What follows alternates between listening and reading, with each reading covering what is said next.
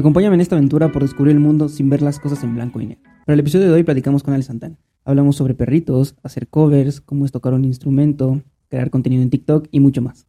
Hola, ¿qué tal? Bienvenidos a su podcast blanco y negro. El día me encuentro con mi muy, muy especial. Es cantante, compositora, futura doctora. Ale Santana, ¿cómo estás? Muy bien, muchas gracias por la invitación. No, gracias a ti por, por aceptar y ahorita que venías eh, subiendo, perdóname por los perritos, tenemos aquí unos perros que están un poco locos, pero al final de cuentas creo que los perritos son un amor. Eh, te lo digo yo porque tengo un perrito, eh, a pesar de que es rescatado, creo que, más bien al contrario, los perritos que son rescatados y adoptados son un amor. No sé si tú tengas perritos, tengas mascotas. Sí, tengo una perrita que se llama Alfa, igual es rescatada, entonces yo de verdad soy muy fan de los perritos. Sí, sí. ¿Y, cómo fue que, la rescataste? ¿Cómo te pusiste ah, contacto con ella? Pues es que mis primas viven en una unidad y uno de sus vecinos pues viajaba mucho, entonces la tenía pues, pues muy mal cuidada. Y pues em, se iba de viaje así de que meses, o sea, meses. Y mis primas le bajaban comida así por un lacito y, una, y un trastecito. Entonces, pues ya cuando regresó su vecino, pues le dijeron que sí se la podía dar. Y pues le dijo que sí, solamente con la condición de que permaneciera con el mismo nombre, que pues es Alfa, el que lo, que le puso. Y pues ya, como ellas viven en un departamento chiquito, pues no la podían tener. Entonces la llevaron a mi casa y pues me encariñé con ella y pues la terminé adoptando. Y pues ya ahora sí, es como mi perrija. sí. ¿Cuánto tiempo tienes con ella? Uy, ya tiene un montón. Tengo como fácil ocho años. Ya está grande. ¿Pero llegó contigo cuando era todavía pequeña? Sí, era, era todavía cachorro. ¿Y no tienes más mascotas? No, nada más. Tenía... Bueno, rescatamos otros dos gatitos, pero pues igual por el espacio no los pudimos conservar, pero pues sí lo siento todavía como míos. ¿Y los gatitos convivían con, la perrita? Sí, sí. ¿Y no se llevaban mal? No, no se llevaban mal. De hecho, mi perrita les daba mucho miedo a los gatitos, entonces era así como de que huía de ellos. Era al revés. Era al revés, sí, exacto. Te digo, yo también eh, rescaté un perrito y es, eso es un amor, la verdad, los perros creo que es, es algo que deberíamos tener todos. No sé, no, no perro, pero creo que una mascota es un gran, un gran apoyo, ¿no? Sí, sobre todo yo creo que es un apoyo emocional. Y también, pues, sí, como que tan solo como abrazarlos o estar con ellos es como un break de, de toda como tu realidad. Sí, porque siempre te reciben con un amor. Sí, Que los regañas y al segundo ya están bien felices contigo. Sí. eh, una cosa que yo me eh, sorprendí y me gustó mucho es que cuando, cuando te vi, eh, vi que cantas, ¿no? Entonces es algo que está increíble y te iba a preguntar cómo nació el, el amor por, por, la música, por cantar. ¿Viene de familia, ni de tus papás? ¿O de la nada salió el tema contigo? Pues eh, la música, pues sí viene de, de familia. La, la, familia por parte de mi papá son músicos. Eh, bueno, la familia Nanda Yapa son eh, músicos que tocan la marimba. Entonces, pues se podría decir que viene como de familia, pero pues también de chiquita intenté de todo, o sea, de que todos los deportes para ver, eh, todas las actividades extras, me metían a ballet, a fútbol, a todo, ¿no? Pero fue la música en donde yo me sentí como cómoda. Primero inicié tocando, bueno, aprendiendo a tocar el teclado. Ya después fue el canto. Em, empecé desde muy chiquita, como desde los seis años, y me mantuve mucho, mucho tiempo en mi escuela de música. Y pues de ahí, o sea, básicamente me gustaba mucho lo que hacía, porque pues también me desconectaba como que de la escuela y de todas esas presiones, porque yo siempre he sido como muy mm, nerd, por así decirlo. Entonces era como que mi escape, o sea, fuera de las matemáticas, fuera de todo, todas las materias, pues la música como que me liberaba un poco. Pero realmente fue porque tenías un amor nato o fue de que anduviste probando todo, entraste a clases y dijiste, creo que esta es mi cosa? Yo creo que nato y también porque pues mi papá siempre como que desde muy chiquita me, me ponía un montón de canciones y yo recuerdo que me gustaba mucho Velanova. Entonces luego mi papá eh, me decía, a ver, dame un concierto. Y se sentaba él solito en la sala y yo cantándole. Entonces yo creo que de ahí fue que, que me gustó bastante. Me, me gustaba mucho también por ejemplo, en las reuniones familiares, más que nada en Navidad, eh, yo estar como dando show mientras todos cenaban, ¿no? Así yo cantando de fondo y todos cenando, ¿no? Entonces como que me gusta bastante como que esa sensación de, de estar como en el escenario. Pero más que nada es, es cantar, no tanto tocando el instrumento. Pues yo creo que los dos. Yo, yo creo que eh, principalmente el canto, pero si se puede eh, Ambas. ambos, pues yo encantado. ¿Y tu familia, ahorita que hablaste de lo de la marimba, nunca te orilló, nunca te dijo vente para acá, viendo que te gusta obviamente lo de la música? Pues em, sí, no. Es que, bueno, más que nada, yo creo que ahí hay como muchos prejuicios, porque, o sea, yo, aunque mi papá fue el que me orilló así como de que, ay, sí, la música, ¿no? Pero pues ya al momento de tener que elegir una carrera, pues me dijo, es que la música no te va a dejar nada. Entonces ahí fue como un choque así como de que, ok, o sea, hago lo que me gusta o hago lo que me va a dar un futuro, ¿no? Era, era así como mi pensamiento como súper, así de que dicotómico, ¿no? Sí o no. Entonces, pues más que nada fue por eso que no. Y aparte porque también, pues bueno, cuando vi como tal la carrera de música en la UNAM, como que no era lo que yo, a lo que yo, yo quería. O sea, entonces realmente querías algo más como, como cantante, por así decirlo, comercial, ¿no? Ajá, más comercial, porque más, o sea, en, en la UNAM sí es como más de que canto gregoriano, artístico, y, ajá, ¿no? como más clásico, Exacto. entonces no era más, no era como el camino que yo quería. Pero realmente nunca fue el que dijiste, "Mi- mi- lo mío es la música. ¿ok? Es, es a lo mejor difícil no tener tanto el apoyo de la familia o, o lo que me están diciendo, pero lo mío es la música y me voy a aventar. O sea, nunca realmente intentaste irte 100% al camino de la música. Pues lo intenté por un momento, pero, o sea, de que por mi cuenta, ¿no? Empecé a subir como que videos a YouTube, a, a varias plataformas, a Facebook, y pues sí veía que tenía como cierta respuesta, pues, de las personas, y yo decía, no, pues, tal vez sí, sí se pueda, ¿no? Pero pues ya con el tiempo, o sea, es, la verdad es que es muy difícil como darte un poco a notar Sí. y ir escalando, pues sí es bastante complicado. Entonces, pues yo al entrar o irme como que enfocando ya más hacia el camino de la medicina, como que lo- me fui alejando un poco y como que ya no tenía tanto tiempo de hacer videos, ya no tenía tanto tiempo, entonces, pues sí, me fui alejando un poco de, de eso. Y lo que te animó entonces a hacer videos, porque subes eh, covers a, a YouTube, ¿no? Y también uno que otro subes a TikTok. Ajá, sí. Entonces, lo que realmente te animó a, a subir covers es con la intención de, de apostarle más a- al camino de la música. Exacto, pero pues ciertamente, o sea, últimamente ya no, ya no es tanto como de que, ay, sí, es que me quiero hacer famosa, sino también lo veo más como un escape porque, o sea, no es como de que hago música porque quiero ser famosa, sino realmente canto porque me gusta y me libera y es como un break, o sea, es más como para mí, no es como de que quiero que me vea todo el mundo. Entonces, pues, como que poco a poco se fue diluyendo la, el Ajá, sueño de dedicarse el 100 de la música. Creo que están muy, bueno, te, te digo por mí, a mí me gusta mucho, están, padres los covers. No sé si, aparte de cantar covers, intentaste alguna vez componer alguna canción para que fuera algo más distinto y fuera una propuesta tuya, no solo como pues, un cover de una canción que ya está. Sí, de hecho, solamente he escrito una canción. Únicamente. De hecho, no tiene como tal un nombre, pero sí escribí una canción. ¿Y cómo fue el proceso para crear creativo? Porque te lo digo de mí, o sea, creo que en- a veces en la primera te dejaban escribir un rima o algo así, otra como semana y media en poder hacer una rima. No creo que sea nada sencillo, no sé de dónde tomaste inspiración, cómo fue la estructuración de la, de la canción, ¿ya la has cantado o cómo fue?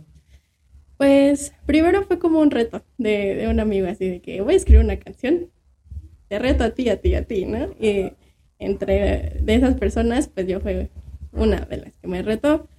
Entonces, pues la verdad es que sí requerí como mucho apoyo y también como apoyo en ese entonces de uno de, mis maestros de prepa, este, de matemáticas, que también eh, pues me compartía pues su gusto por la música y también gracias a él hay muchos gustos que ahora tengo. Entonces, pues yo eh, le platiqué de que, oiga, es que tengo que escribir una canción. Y pues me dijo, no, pues piensa en algo, o sea, realmente sí tienes que pensar como en una situación que hayas vivido para poder como conectar con la letra y conectar con lo que estás cantando. Entonces, pues, eh, yo esa canción la escribí pensando pues en una persona que yo quise mucho. Que al final pues no, o sea, nuestros caminos pues no se pudieron como, no pudieron como que seguir juntos. Entonces, eh, pues yo la, la escribí pensando en, en, esa persona.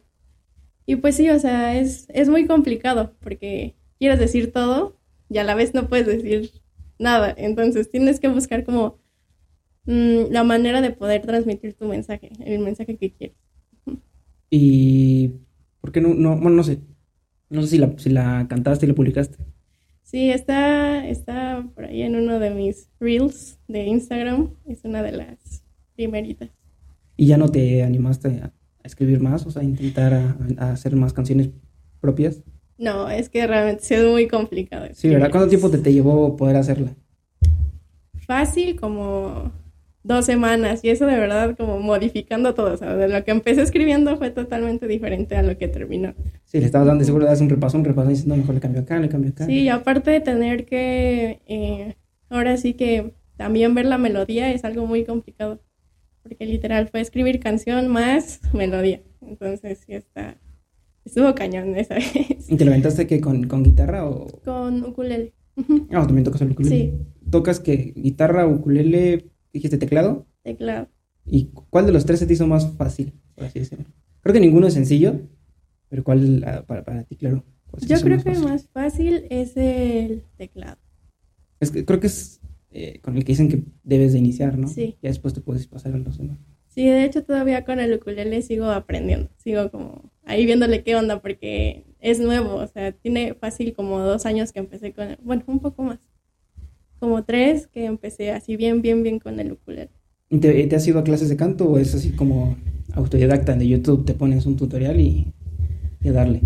Um, sí, autodidacta, de, que, de YouTube directamente. Sí, creo que es una ventaja que tenemos, ¿no? Puedes eh, tener todo allá a la mano, le pones YouTube sale cualquier cosa. Sí.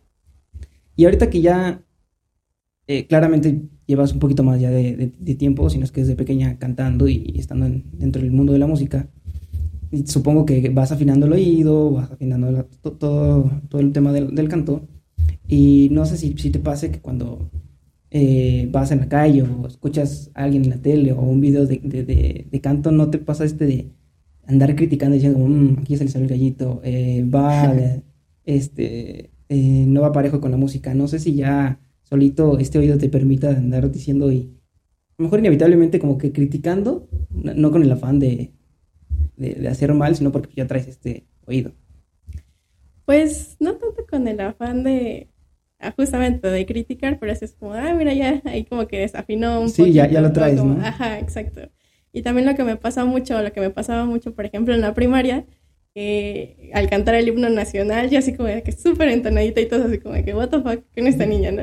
O luego así como de que cuando canto las canciones junto con mis amigos es como de que, ah, yo no quiero cantar porque me humilla, así es como de que, ok, y hasta como que intento como que no afinar tanto y es como de que, ay, voy a, ¿cómo canto feo? así, ¿no? Entonces, pues algo, es algo en el que cuando pues vas creciendo con ello ya es muy difícil desapegarte. Y de hecho, no tiene mucho que eh, tomé retomé las clases de canto con una maestra de ópera y ella me decía, es que va a ser muy difícil porque, o sea, tú ya tienes como tu técnica, ya tienes como todo construido y como que volver a empezar de cero va a estar difícil. Sí, y nunca estuviste, eh, ahorita que mencionaste desde la primaria, eh, en el coro o en el grupo musical o ah, con, sí. con, algo así. sí, toda la secundaria estuve dentro del coro. ¿Y, sí te gustaba? Sí, demasiado, yo lo disfrutaba bastante. De hecho, um, pues ahí el, el, maestro me ponía así como de que, no, pues tú vas a dirigir a todas las niñas, ¿no? Y yo encantada porque pues como sabía teclado, pues automáticamente sabes piano, es básicamente lo mismo. Uh -huh. Entonces, pues yo ahí con las niñas ahí de que, ah, sí, vamos a tocar esto o lo otro o así. Entonces, para mí era, era muy bonito. Sí, te pregunto porque en el coro, por ejemplo, de, de la escuela, creo que no, o no sé si a ti te pasó que uh, cantabas canciones como comerciales, o esas cosas, te, te, enfocabas más como a cantar el coro del himno nacional y ese tipo de cosas, ¿no? Entonces, eh, yo también estuve en el coro, por un rato tenía el afán de decir, yo quiero estar ahí, yo quiero estar ahí. No tanto porque me gustara cantar, pero yo tenía las ganas de siempre estar ahí, porque todos iban allá y decía, yo quiero ir para allá con ellos. e iba y de hecho fue a unos concursos. No sé si tú concursaste alguna vez, aparte de tan solo estar en el coro. Sí, concursé solo una vez y justamente son canciones muy, por así decirlo, regionales. O sea, son canciones muy mexicanas. Entonces, de que el flautín, cantas el flautín, ¿no? No puedes como que salirte mucho de, de lo tradicional. Pero sí, o sea, una vez fui a un concurso que, pues, o sea, solo éramos yo, bueno, mi escuela y otra escuela. O sea, quedamos en segundo lugar, pero pues porque nada más éramos dos. Pero, pues bueno, o sea, se disfruta mucho el ambiente y también como el proceso de practicar también es, es muy padre. Aparte de que en ese entonces te saltabas clases, ya para hacer como lo que te gustaba, pero pues también como que todo el proceso y todo el esfuerzo ya al final como que era muy satisfactorio. O sea, ya como estar presentándote en frente de varias personas era muy bonito. Por, por tu cuenta, no sé, por ejemplo, en la actuación hay castings para comerciales, para películas y todo eso. No sé si haya un símil en, cuestión a, canto que tú puedas ir a audicionar para algún grupo o algo así. Pues la verdad es que no estoy muy familiarizada con, con eso. Solo una vez intenté un casting y eso era para cantar junto con Matiz. No sé si conozcas eso. Sí, sí. Que de hecho está bien curioso, ¿no? Porque mm, creo que el, su cantante principal es, es Melissa, ¿no? Se llama Melissa. Y que ella es, yo creo que de los pocos casos que de la nada de hacer covers en YouTube, llega a este grupo musical y se vuelve todo un hit y, ya tiene todo, pues ya tiene su grupo y ya canta conciertos y todo. Es creo que de los pocos casos, porque así empezó, ¿no? Sí, así empezaron desde internet y pues ya de ahí ya no pararon, pero pues sí ese casting fue como de chocolate, por así decirlo, porque yo todavía era menor de edad. Entonces ahí solo aceptaban como a personas mayores de 18 años y me tienes que traer tu INE. Y yo así como toda triste, ¿no? Y recuerdo que eso era, fue a capela. Entonces, literalmente fueron, fue Melissa, Pablo y no me acuerdo el nombre del otro chavo, pero los tres eran los jueces. Entonces, pues te presentabas frente a Matiz. Yo, me, o sea, recuerdo que me moría de nervios, o sea, de, verdad me temblaban hasta las piernas. Y cuando ya estuve como enfrente de ellos, pues a mí me dijeron, mira, o sea, la verdad es que no te vamos a tomar en cuenta porque eres menor de edad, pero si quieres te puedes, o sea, puedes seguir haciendo el casting, pero pues no te vamos a tomar en cuenta. Y así como de que, bueno, ya me paré temprano, pues ya me formé dos horas, pues paso, ¿no? Entonces pues esa vez pasé y canté, o sea, les canté a ellos y pues ya, o sea, la verdad creo que ha sido como que de una, una de las cosas que más me ha causado como, pues sí, o sea, felicidad porque, o sea, de, pasarlos de ver de que en YouTube a tenerlos como que en personas y es como de que, oh, oh Dios, está, está muy impactante. ¿Y qué canción te, te cantaste? Porque creo que es una decisión medio complicada, ¿no? Decir, que voy a hacer el casting y ahora qué canción canto esa vez recuerdo que a todos nos pusieron una canción. O sea, todos teníamos que cantar la ah, misma canción. No era propuesta tuya. No.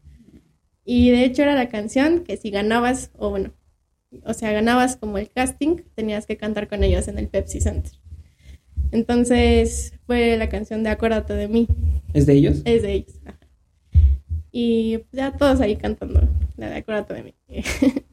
Pero está, está, padre, ¿no? Creo que a lo mejor, bueno, algo que te afecta mucho son los nervios, porque sí, verlos a ellos, yo creo que te, causa más nervio que todavía dijeras, pues son unos jueces ahí. Sí, no, y aparte muchos nervios porque hay muchísimas personas que van. Y había personas que iban con su culele, iban con su guitarra y todo así como de que, oye, yo nada más vengo así. Con mi voz. Con mi voz.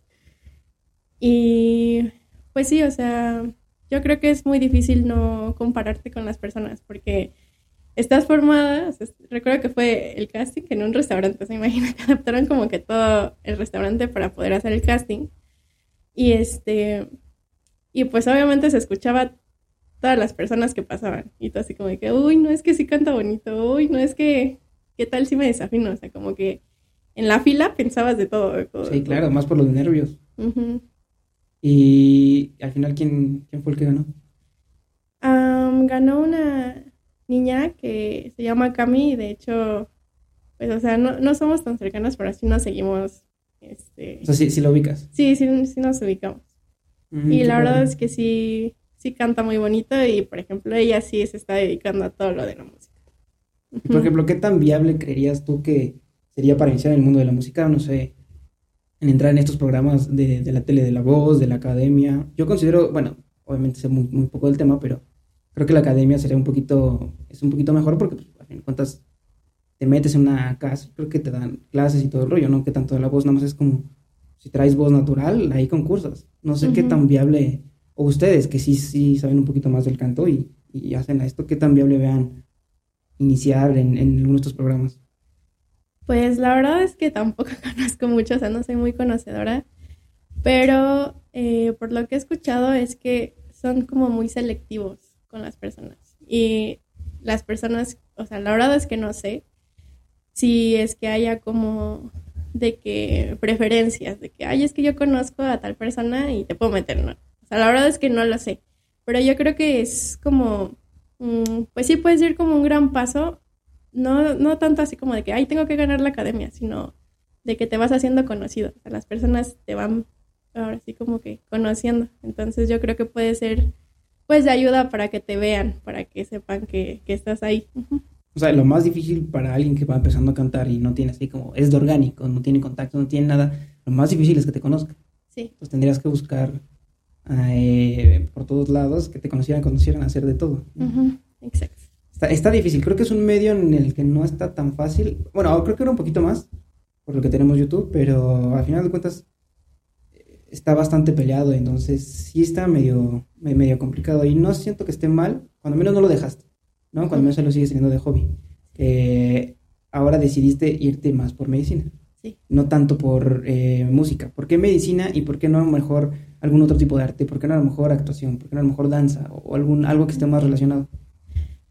Pues yo considero que la medicina también es un tipo de arte. Entonces, eh, pues sí, o sea, desde la prepa igual como que me fue entrando un poco más como en las ciencias. Y te digo, yo también he sido como, tengo un una parte como muy nerda. Entonces siempre es como de que no, de que puro 10, puro 9, así. Y yo creo que a mí es que me gustan mucho los retos.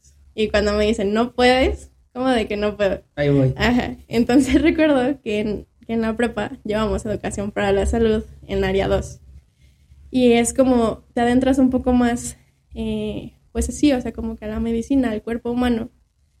Y recuerdo que tenía un profesor, que era un doctor, que mm, la verdad era muy mala onda.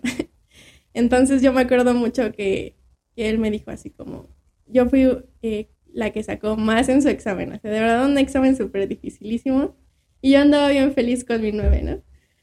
Y recuerdo que me dijo, ah, muy bien, ¿y tú crees que con nueve vas a entrar a medicina? Y yo, ok, entonces como que fue más ahí como de que un reto, como de que no. Y pues aparte, la verdad, si te soy sincera, no me veo haciendo otra cosa. O sea, aparte de medicina, no me veo haciendo otra cosa. Creo que es algo que con el tiempo le fue agarrando mucho cariño. Sí, o sea, al final de cuentas se volvió tu pasión. Creo que es lo más importante. Si no es algo con pasión, es, es muy difícil, ¿no? Sí. Y ¿Nunca te pasó dudar de haber elegido bien? Porque creo que es algo muy común en que todo nos pasa, independientemente de lo que hagamos, sea estudiar medicina, sea lo que sea, ¿no? Música, actuación. Creo que todos nos entran en las crisis de decir, eh, es, es, lo que realmente es para mí esto. ¿Nunca te tocó? Creo que más en medicina porque es una carrera bastante compleja. Desde la primera semana, desde que me inscribí, dije, no, ya me voy a salir, quiero otra cosa, no soy buena para esto. Y realmente creo que así pasa, o sea, dudas en primer año, en segundo, en tercero, y yo creo que voy a seguir dudando hasta que ya sea doctora, la verdad. Eh, es muy difícil porque es mucha presión. Y, o sea, te la vives con, con la presión constante, con el pensamiento constante de soy suficiente, y más porque pues estás tratando con vidas humanas. O sea, cualquier carrera tiene su complejidad, pero en medicina te equivocas y ya no hay cosa pues que te pueda devolver a una persona. Entonces yo creo que es más esa la presión. Y más porque es un ambiente de mucha eh, competitividad. Eh, por más de que no te quieras comparar, es imposible. O sea, de verdad es muy imposible. Y más porque, pues ahora sí que en la facultad te ven como un número. O sea, te ven como un promedio. Entonces, si tienes 10, te dan lo mejor. Si tienes, o sea, para medicina tener 8 ya mal, mal. Es muy malo. Entonces todos siempre se lo pasan peleando por, por permanecer entre los mejores promedios. Sí, creo que por lo mismo lo es, por lo mismo he escuchado que es como muy egoísta, ¿no? El, el ambiente ahí, y a lo mejor por lo mismo de que tengo que estar presionándome yo y si te ayudo, pues a lo mejor me voy yo para abajo.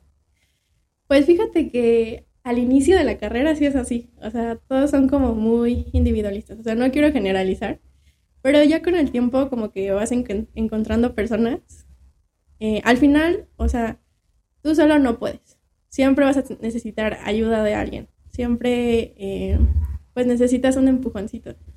Entonces vas encontrando como que amistades que te van llevando de la mano y así entre los dos, o sea, así de que un día es que no puedo, neta, ya no puedo. Ah, ¿cómo de que no? Y te va jalando y así, ¿no? Y es como ir dando y dando y dando entre, entre persona y persona. Entonces, pues tienes que ir encontrando, pues sí, amistades que, que te vayan sumando y que justamente no sean como, mm, o sea, que no quieran ver su bien propio para ellos nada más. Sí, no sé qué tanto te, te ayudó o te perjudicó el que a lo mejor iniciáramos o iniciaste también la carrera en pandemia. Sí. Pues fíjate que la verdad es que siento que no sufrí tanto como los que entraron luego, luego desde presencial a, primero, porque los primeros años son de los más difíciles porque son teóricos, la verdad, puro examen, puro teoría. Tienes alguna que otra práctica, pero pues sí, o sea, siento que sí, sí es muy complicado y no, no lo viví como realmente era, porque pues los primeros años mandan recursando a media generación casi casi. Entonces, eh, a mí en pandemia la verdad siento que fue, pues sí, o sea, de mucha ayuda porque es un impacto tanto emocional como físico. Lo único malo que siento es que eh, era muy rutinario, o sea, me despertaba, hacía mis cosas de tarea, tomaba clases, luego me dormía. Y otra vez, al otro día lo mismo, era como muy rutinario. Entonces, hasta cierto punto, fue como un impacto muy emocional. Sí, es difícil, ¿no? Creo que el perder el contacto con las personas que estás acostumbrada eh, lo hace todavía un poquito más difícil. No, y aparte estar sentada de que 10 horas en la computadora todos los días, está, está muy feo. Sí, está cansadísimo. Más que fue, te tocó que como dos años estar en pandemia. Sí, dos años. Y luego no sentiste una gran diferencia así, pum, enorme, porque creo que al final cuando te terminas acostumbrando un poco a llevar esta vida en, en pandemia, el, cambio ya de ir a presencial o ir al hospital, ¿no sentiste un cambio gigante que te costara? Pues al principio me dio como miedo, ¿no? Porque, o sea, yo ya acostumbrada de que, ay, sí, me van a hacer Kahoot, pero pues acá al lado tengo mi cuaderno. o tengo que hacer un Google Forms, pero pues acá al lado tengo mi cuaderno. Ay, aunque me piden la cámara prendida, pues abro lo pongo dividida y acá tengo. Sí, claro. claro. Y yo decía, es que no voy a ser como suficiente para cuando tenga que presentar exámenes presenciales. Pero yo creo que ahí me di cuenta, o sea, de que ahí ya empecé así como, tienes que estudiar bien, o si no, repruebas, ¿no? Entonces ahí yo creo que, que me ayudó mucho a, a aprender también como a estudiar y a confiar en mis conocimientos. Entonces ya presentaba mis exámenes y veía que me iba bien y decía, ah, bueno, pues creo que no, no voy tan mal. O sea, y ya de ahí como que ya me acostumbré así como a presenciales, más porque pues las clases son más entretenidas y no te disocias, no es como de que, ay, bueno, estoy en clase en línea, pero pues ya acá tengo al lado a, a, mi perrita y me está distrayendo, tengo a mi primito y me está diciendo de que otra cosa, ¿no? Entonces, pues yo creo que sí son como contrastes muy diferentes. Siento que en presencial aprovechas más las cosas, se te quedan más las cosas y al momento de tener que, em, pues sí, como que ver cuánto conocimiento tienes, pues ahí estás. Eres tú y Dios y tu examen. No hay nada más. Creo que puede pasar un poco al revés, ¿no? O sea, el que en vez de animarte también te puede mandar para abajo y te puede dar depresión en decir como, madre santa, solo funciono teniendo mi cuaderno acá al lado en línea, porque ya llegas a la realidad y es como, pues también en, en, una operación no, vas a, no creo que puedas tener tu cuadernito y decir, a ver, paso uno hay que hacer esto, hay que hacer esto. Entonces todo va ya, ya, no sé si de memoria, porque creo que no sirve tanto tener tanto, o sea, sí sirve, pero a la larga no, no es lo ideal, ¿no? O, qué tanto sería bueno tener eh, todo bien memorizado. Pues mira, eh, yo siempre he tenido una muy buena memoria y me ha salvado de exámenes de que, ay, es que se me olvidó estudiar y ya lo tengo de que en tres días. Entonces la memoria ayuda mucho a corto plazo. Pero ciertamente en medicina tienes que comprender las cosas, tienes que saber por qué pasa cada cosa. Porque si, o sea, de nada te sirve aprenderte, o sea, o sea, memorizarte las cosas, si realmente ya cuando le estés aplicando en un paciente, vas a tener que sacar tu libro. Eso no, no sirve para, para nada. Y, ah, sí, o sea, no, no o sea, como médicos no te tienes, o sea, es imposible aprenderte todo un libro. Es mucho, ¿no? Exacto, porque solamente un libro es de una materia, pero llevas un montón de materias. Entonces, mm, pues tienes que tener muy bien las bases, o sea, de, los primeros años entenderlas y, y conforme vas pasando eh, la carrera, como que se te va haciendo más fácil porque ya vas entendiendo las cosas y dices, ah, pues es por esto o así, ¿no? Y hasta como que te emocionas porque dices, ah, ok, o sea, ya entiendo por, el por qué. ¿Y no te fue un factor el tiempo? Es decir, uf, o un una pequeña traba de decir, es mucho tiempo. Pues al principio sí, porque te digo, yo estaba como muy acostumbrada a hacer más cosas, a dedicarle justamente a las clases de música, cosa que ya ahorita ya no. Entonces, aprender como a dejar ir ciertas cosas está complicado. Y también como que el sacrificar así como de que, ok, hoy no puedo comer con mi familia porque tengo que comer al lado de mi computadora. O es que hoy no puedo porque no puedo ir a tal reunión porque tengo que estudiar. Entonces tienes que hacer como micro sacrificios. Pero cuando realmente, o sea, con el tiempo, pues se va haciendo como, o sea, ya ni lo sientes cuando te gusta, pero pues sí, al inicio es muy complicado. Y, esto de tomar ya la decisión de estudiar medicina, en cuestión a lo familiar, me habías mencionado ya, ¿fue mejor recibido, por así decirlo?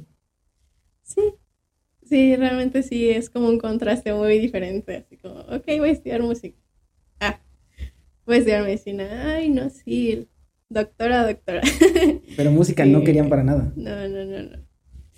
¿No fue también, no mal, ¿no crees que ha contribuido un poco al irla dejando, ir dejando en la música?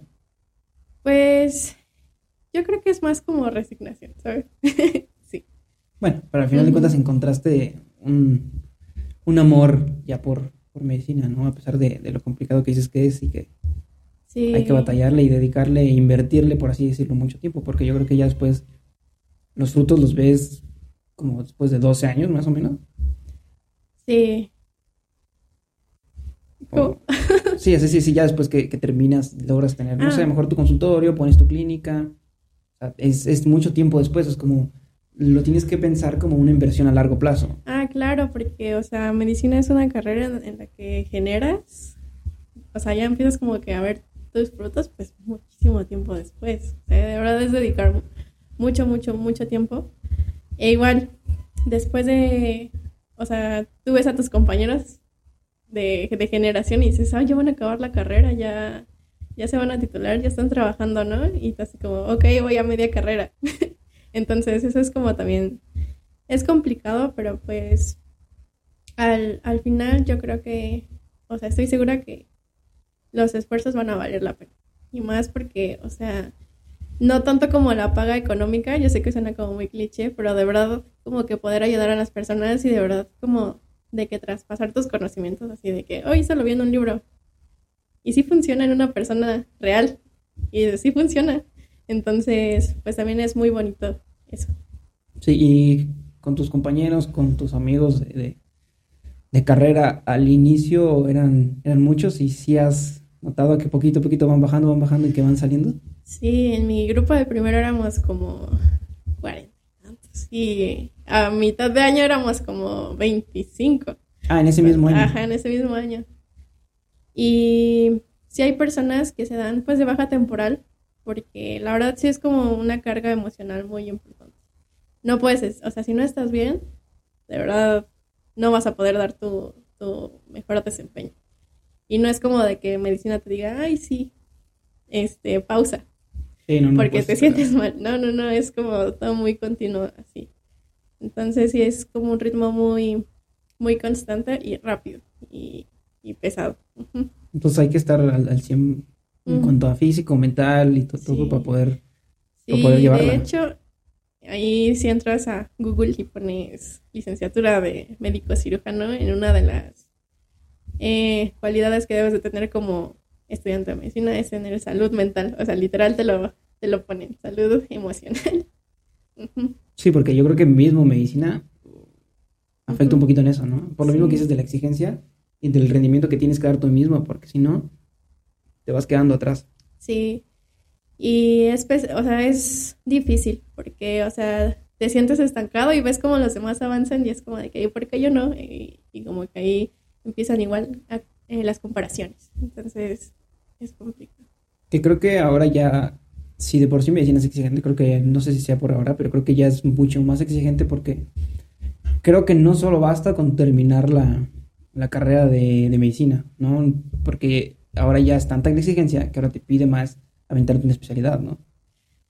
Pues, em, o sea, es más, yo siento que la presión del entorno, la presión social. Entre ustedes mismos. Sí, exacto, porque te puedes quedar sin problemas como médico general, pero, por ejemplo, si alguno de tus amigos se vuelve especialista o así, o te preguntan, ¿qué o sea, literalmente te preguntan, ¿qué especialidad tienes? No, pues soy médico general. Ah, los menosprecian. Eres médico general. Ok. Entonces, pues sí, o sea, es como mm, opcional, a fuerzas, hacer una especialidad. ¿Qué digo, no? Eh, sí, bueno, más o menos. Eh, todavía me falta como bastante camino en, en el que puedo como que cambiar de, de opinión pero ahorita me gusta mucho la especialidad de hematología. ¿Y de, qué va? ¿De qué es? Pues es, es una especialidad que estudia pues las afecciones de la sangre y, de los este de todos los órganos que justamente se le dicen hematopoyéticos, que son los que pues generan o dan origen a la sangre. Y pues ahí básicamente a, a grandes rasgos pues estudian las leucemias, los linfomas, todos los tipos de cáncer en sangre están incluidos en hematología. Está, las anemias. importante. ¿Cuánto tiempo te lleva la especialidad? Pues si pasas el ENAR, tienes que hacer tu residencia y dura, o sea, tienes que hacer primero un año en medicina interna y luego tres años en hematología. Entonces, entonces son cuatro años el primer, el, primer paso importante, como lo dijiste, es pasar el examen, ¿no? El primero, que, es el examen que como general de conocimientos para graduarte de medicina. Mm, no, es, es literal el examen en el que eliges especialidad. Pero todos, todos lo tienen que hacer. Si quieres. O sea, si quieres ser especialista, lo, lo tienes que presentar. Ya lo presentas y ahora toca elegir. Ajá, exacto. ¿Está, está pesado? Pues sí, porque ahí es general para todos los médicos del país. O sea, no solamente para los médicos de la UNAM, sino de la Salle, de todas las universidades. Compiten por, por una plaza. Entonces es mucho más competición. Sí, muchísimo más difícil. ¿Y cómo ves en general el, medicina en la UNAM? O sea, ¿sí crees que está, está bien o, o hay muchísimo mejores, por lo menos aquí en México? Pues yo siento que la UNAM sí es una de las mejores, o sea, como todo, siempre tiene como sus detallitos, ¿no? Pero la verdad es que no me arrepiento ni me gustaría así como que, me quiero cambiar porque está mejor. La verdad siento que todo lo que nos han ofrecido, tanto de instalaciones, de, digo, a salvo de algunos doctores o cosas así que, pues, mm, no son como, o sea, son buenos doctores, pero como docentes tal vez no tanto. Salvo a eso, siento que sí ah, o sea, nos dan como una muy buena oferta. Y para hacer como gratis, o sea, público, pues está, yo considero que está muy bien. Sí, es lo que venía platicando con, con, mi hermana, que a veces eh, uno no, no, sé, como que menosprecia las cosas y no las valora porque de colegiatura de inscripción te cobran como menos de un peso. Sí. Y todo lo que te ofrece, y a veces como que uno no, no valora, está, complicado. Sí, exacto. Que, si lo haces en, el contrario, dices en el TEC pago 200 mil pesos, hay que aprovechar lo que sea. Ajá, ¿no? No, no, lo valoras, porque es creo que aparte de, ser difícil, es de las más caras. O sea, todavía si quieres aventarte en ETEC, en la Panamericana, en la Ibero, o sea, es muy, muy cara. Sí, son, las colegiaturas son bastante caras y, por ejemplo, aquí te dan pues mucha facilidad en cuanto de que te dejan entrar a ver a cirugías, te dejan como ir, ir practicando, este, o sea, la verdad es que sí te incluyen en lo clínico. Eh, este, bueno, en estos últimos días ya a mí me han dejado de que explorar pacientes, así como de que ahora explorar. ¿Y ya tú sola? Ajá, y es como de que, y yo te voy a creer lo que tú me digas. Si te falta algo, ya es tu culpa. Así. Entonces tienes que ir muy bien preparado. Y pues sí, seguro. Y justamente también, bueno, en el hospital en el que estoy, eh, hace como dos semanas también tuve la oportunidad de entrar a una autopsia. Entonces, pues sí está como, o sea, son cosas que a lo mejor eh, puede parecer como mm, insignificante, pero pues no cualquiera puede, o sea, no es como tan fácil lograr estar como en esos ambientes. ¿Y cómo fue la experiencia de tu, autopsia? No creo que sea algo sencillo. Horrible. fue de verdad de las experiencias más traumáticas de la carrera. Estuvo muy cañón y más porque, bueno, justamente una de, eran dos, dos señoras y una de ellas yo la vi una semana antes en piso y la tuve que pesar y medir junto con otra compañera. Entonces es como muy fuerte eh, ver que una semana antes una persona estaba con vida y después ya la ves en la autopsia, ¿no? Entonces para mí sí fue como bastante impactante y pues no sé, o sea, yo creí que era muy, muy, muy así de que demasiadamente fuerte porque, ah, ya se vomitó, ah, bueno, ya, ya se, eh, sangre, porque muchos dicen, ay, es que qué asco la sangre, ay, yo sí veo sangre me desmayo, ¿no? Pero, pues sí, o sea, la verdad es que fue una experiencia muy, muy fuerte y más, o sea, el procedimiento y todo eso. Yo, de verdad, mis respetos a los médicos que se dedican a, la medicina eh, patológica, porque sí, tienes que ser muy fuerte emocional emocionalmente. Y más porque, o sea, ver como una persona que viste antes está, está fuerte. Pero yo creo que causa más impacto si, si viste a esa persona viva, ¿no? O sea, si no, si no, yo creo que nada más, no creo que sea fácil igual, pero entonces ver un cuerpo muerto, o sea, de quien sea, no creo que sea nada sencillo. Pero yo creo que si la viste antes, o, viste a esa persona, sí causa un impacto muy, muy, muy cañón en ti, ¿no? Y sí. Yo creo que te hace valorar las cosas. Sí, no, o sea, yo me, di mi viaje ya existencial y dije, ay, no. o sea, vamos, todos vamos a terminar aquí, o sea, ¿de qué sirve como que todo, no? Y, o sea, llegué a mi casa y, o sea, todavía, toda la semana estuve como que pensando en eso, me bañé como tres veces porque, o sea, en ese mismo día, porque, o sea, de verdad el olor es, o sea, nunca había olido cosa tan más... Es fuertísimo. Horrible, ajá. Pero no se ponen algo en la nariz o algo así. No. Así como está, se meten y... Bueno, o sea, te pones cubreboca. Pero, o sea, de por sí ya como que el ambiente, ahí trabajan con mucho formol. Entonces, ojos llorosos, todo te pica, luego, de verdad que es un olor muy, muy, muy desagradable, que incluso cuando ya te sales, sigues teniendo el olor en tu nariz hasta por dos días. Entonces, sí está muy impactante. Yo de verdad o sea, ni siquiera quería comer carne, o sea, yo decía así como de que no, no, no quiero. Entonces sí fue, fue muy difícil. ¿Y qué tan significativo, ya viéndolo de, del lado como médico, qué tan significativo es que te toque hacer esto? Porque he platicado con otros compañeros que igual estudian medicina y dicen como, pues a mí no me tocó, estuve en pandemia y yo no tuve la oportunidad, nunca he visto un cuerpo como tal, porque no es lo mismo que yo vea eh, los dibujitos en una en un libro, en internet o en un video, ¿no? No pueden siquiera dimensionar las texturas, cómo se ve de leer, cómo se siente, cómo se comporta. Y sí es bastante significativo a pesar de que, eh, de, todas estas cosas como medio negativas, ¿no? Sin, sin contarlo lo médico. Pues es significativo porque te das cuenta que en los libros te lo pintan muy bonito. El estómago bien bonito. Sí, todos los órganos perfectos. exacto. Y cuando ya es como en vivo, este, pues sí te das cuenta de que, ay, es que no se parece, o dónde está esto, ¿no? O, o así. Pero eh, hasta cierto punto siento que, que sí, como que te ayuda a dimensionar cosas, o sea, como que a la realidad.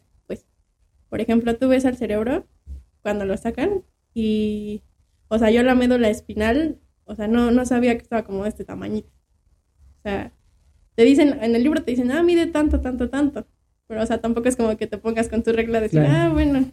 Es de este tamaño. Ah, es de este tamaño. O sea, tú lo lees y dices, ah, mire, pues, tanto, tanto. Pero ya cuando lo ves como en persona, yo dije, ah, pues, está bien chiquita. O sea, ¿y a poco esa cosa tan chiquita hace 10.000 funciones? Entonces, pues sí está como que impactante también. Y la dinámica que llevan, que o sea, realmente que llegan, ponen el cuerpo y ¿qué hacen? Sacan los cuerpos y dicen, es este y pues, pueden interactuar con ellos.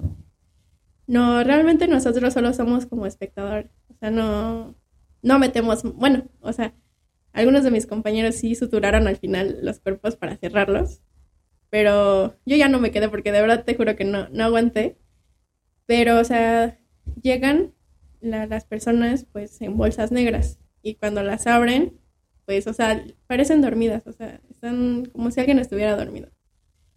Pero ya al momento como de empezar a manipularlos, o sea, yo decía, ay no, es que trátenlos bonitos, o sea, aunque, aunque ya no, no tienen vida, como que es muy impactante ver cómo, cómo los, los, los tratan y, y, pues no sé, o sea, yo sé que aunque, o sea, ya no tiene vida y a lo mejor pues las personas que, que trabajan ahí ya están súper acostumbradas, ¿no? Así como de que, bueno, pues otro más. Sí, claro. Pero pues yo creo que las primeras veces siempre son muy difíciles. Entonces, yo creo que es eso, irse como acostumbrando.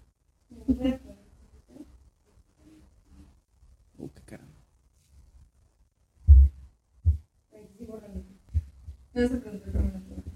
Eh, no, sí. Ah, ok, va.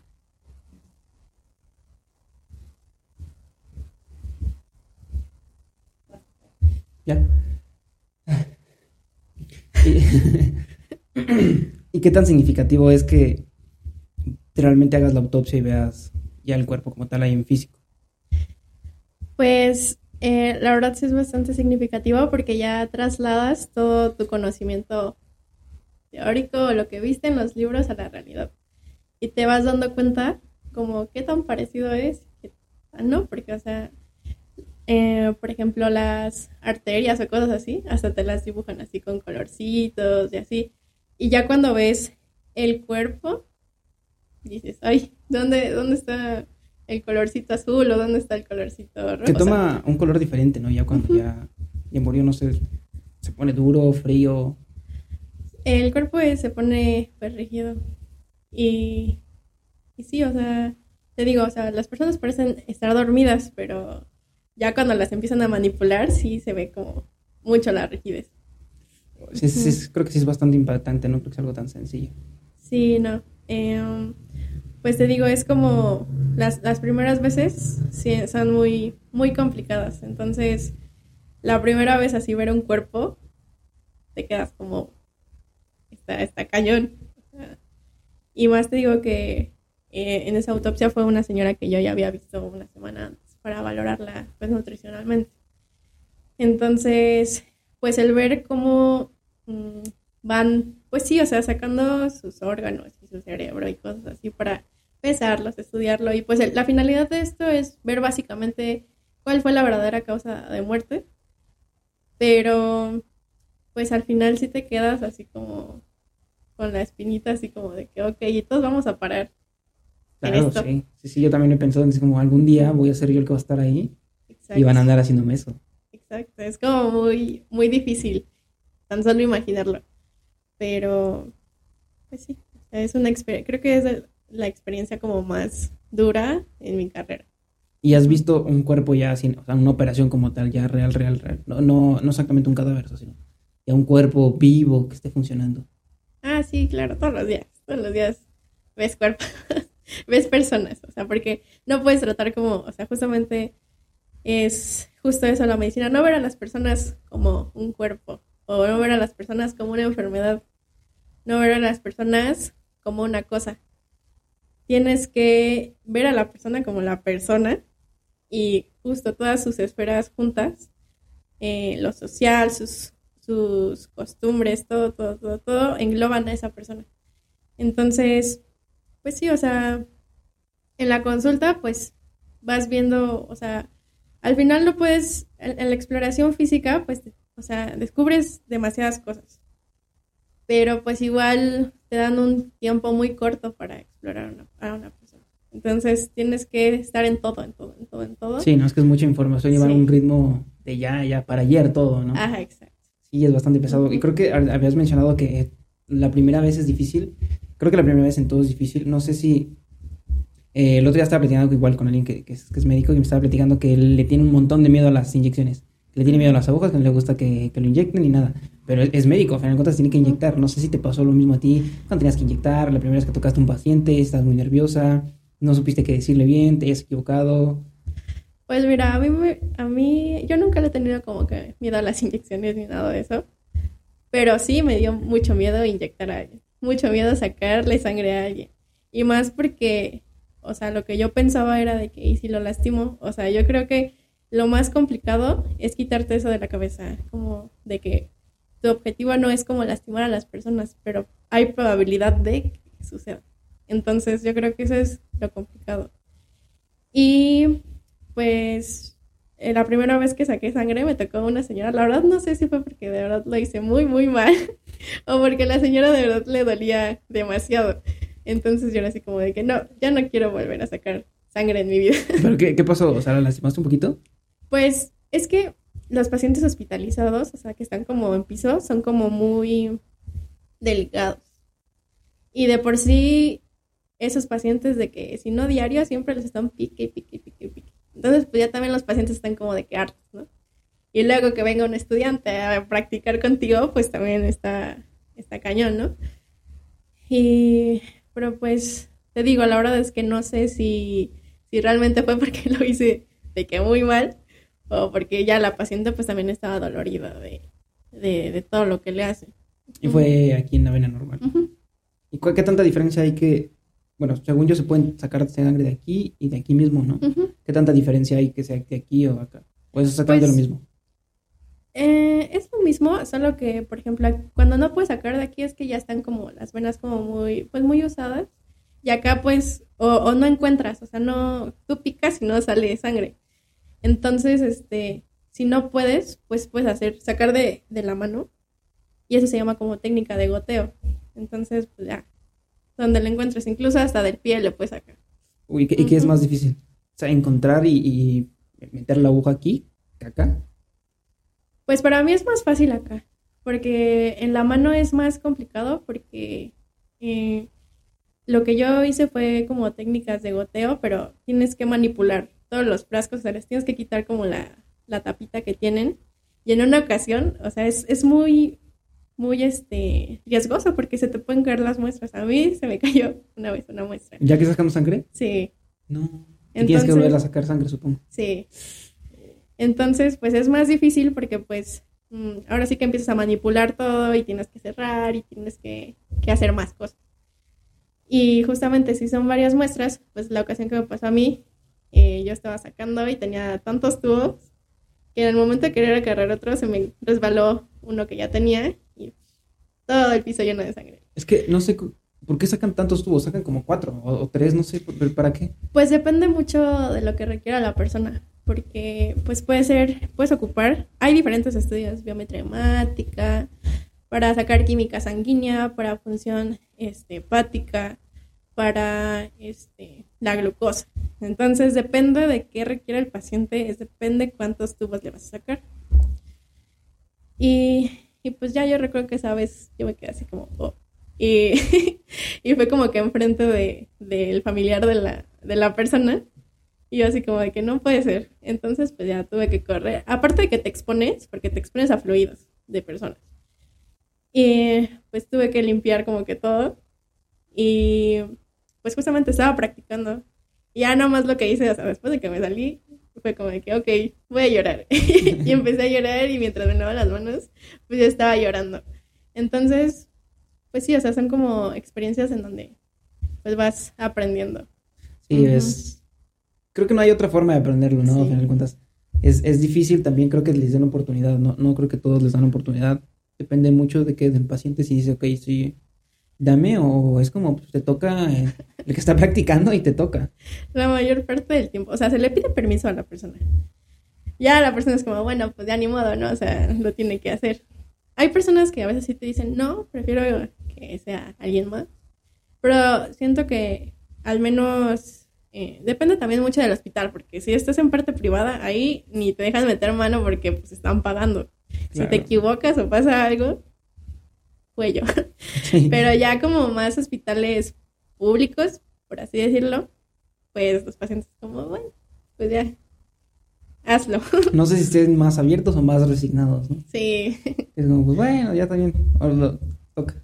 Sí. Sí, sí, sí. Mira, eh, creo que está bastante respetable. Yo tengo como una admiración, cierta forma, a los que estudian medicina porque me parece como increíble. Yo quería estudiarlo, pero decían, es mucho tiempo. Soy, no estoy dispuesto a dedicar tanto tiempo, o mi vida, de verdad, de mi vida entera, creo que a medicina. Pero generalmente me causan mucha admiración porque yo digo, uy, a lo mejor me hubiera gustado, ¿no? Por lo que hacen y todo lo que aprenden. Entonces yo les tengo mucho respeto y, de verdad qué bueno que te guste y que, que hayas encontrado por tu, pasión porque es difícil. Y pues eh, no sé si te, te, pase que medicina eh, te haya cambiado, muchas cosas haya hecho pensar la vida distinta, no tan solo en el académico, sino en general la vida entera. Uy, no, sí, completamente. Creo que medicina me hizo como muy fuerte emocionalmente y a no perder como la compostura en situaciones de estrés, o sea, mantenerte como neutro también. Y yo creo que también, o sea, te hace una persona muy, muy, muy fuerte y también, pues, te enseñan a valorar, pues, la vida, o sea, lo que es, o sea, porque el objetivo de medicina es la, es la, es bueno, pues sí, mantener la vida, cuidarla.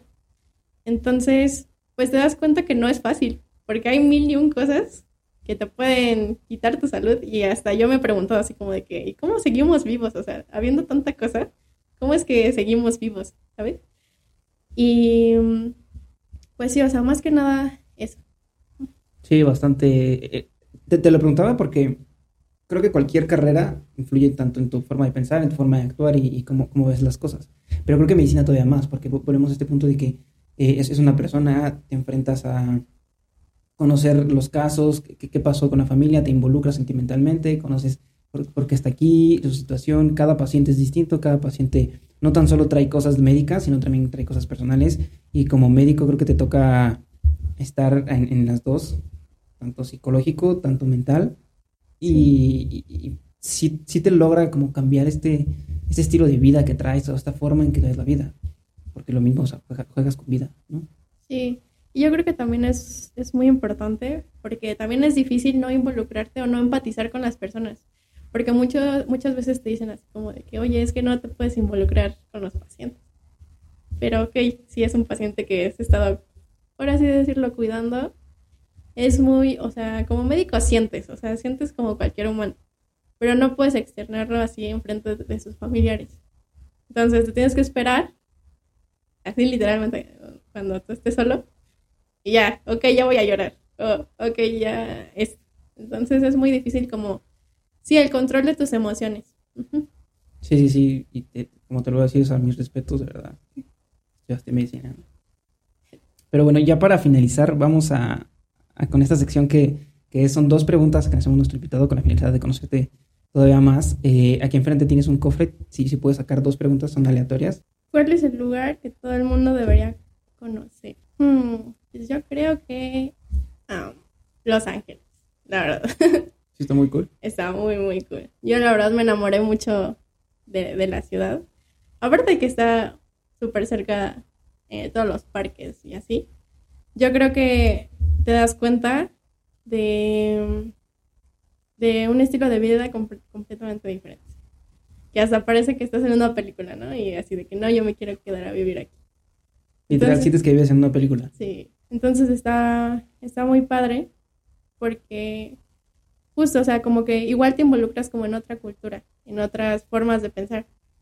Y pues más, bueno, no sé, a mí me gusta como que viajar pues con mi hermano. Entonces, pues ahí ya te sientes todo independiente. ¿Te fuiste sola con él? Sí. Ah, ¿Cómo cuánto tiempo fuiste? Nos fuimos como una semana. ¿Y no sentiste como que te faltó tiempo? Sí, yo ya no me quería regresar. De hecho, yo le decía a mi mamá, yo cuando crezca yo me voy a ir a vivir a Los Ángeles. Está, muy padre. Sí. Son como vibes muy, así como buenas vibes. sí. Bueno, muchas gracias por, por haber venido, por, por aceptar la invitación. De verdad, muchas gracias. Creo que me, bueno, me la pasé bien, me gustó mucho la plática. Espero que si se puede podamos repetirla. Y no sé si tú quieras agregar algo más, decirnos otra cosa. Creo que todo estuvo muy bien. Y muchas gracias por la invitación. Acá abajo les voy a dejar el link a todas sus redes sociales para que vayan y la sigan. Si te gustó el episodio, compártelo y califícalo. Puedes encontrarla en todas las aplicaciones de audio y suscríbete en YouTube. Me encuentras como Blanco y Negro con Carlos Soto. No te olvides de seguirme en mi Instagram, estoy como Carlos E-Soto, donde encontrarás más contenido. Muchas gracias por seguirme, nos vemos en un siguiente episodio. Bye.